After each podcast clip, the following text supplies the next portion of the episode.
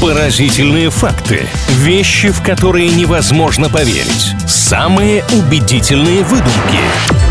Правдивая ложь на правильном радио. Илья Андреев, Маш Сафонова и пара интересных фактов, которые должны впечатлить нас всех. Хотя, возможно, найдутся среди нас люди, которые сразу раскусят. Настоящее это утверждение или абсолютно выдуманное, и никаких эмоций не будет. Но какая-то все равно будет. Что-нибудь вроде «Ой, ну не надо здесь заливать» или «Вот это да, вот это я точно знаю». В общем, мы поставщики эмоций. Я настаиваю, ну и для кого-то это наверняка будет интересным общением. Маша, здравствуй. Здравствуйте, Илья.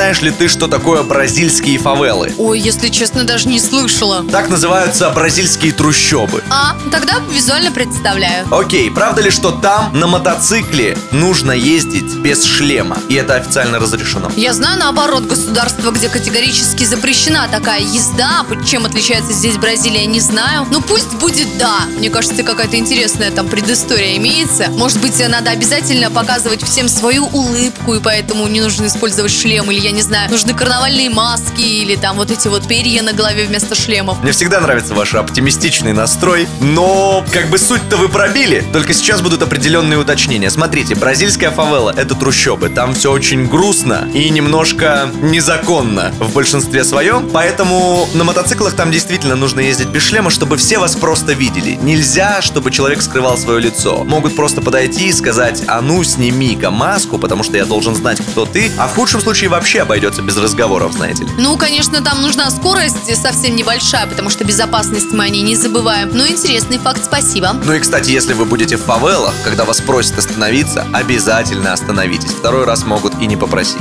Да, вот так там все серьезно. Давайте завершим с этой темой, перейдем к следующему факту. Он касается суши. Любите ли вы это блюдо? Ну зачем вы такие темы поднимаете, Илья? Ну, учитывая то, что человек еще не завтракал. Правда ли, что суши с лососем, вот самые популярные, придумали на самом деле не японцы, а норвежцы? Немного странно для меня, что здесь, конечно, норвежцы всплыли. Если бы вы мне просто сказали, что кто-то другой придумал, я бы, возможно, поверила. А что здесь э, каким-то образом эти ребята задействованы, слабо мне верится. Это нет. Это нет. А вот тут вы промахнулись. Это абсолютная правда, потому что в Японии не было этого блюда, так как лосось предпочитает северные моря, а японский климат довольно теплый. И в свое время норвежцы подумали, нам нужно как-то расширять рынок сбыта рыбы и начали поставлять ее в Японию очень удобным способом. Говорят, смотрите, ваше любимое блюдо, да с нашей рыбкой будет же просто прекрасно. Мне не обидно, что я сегодня ошиблась. Главное, что блюдо это все-таки придумали, а уж кто не важно.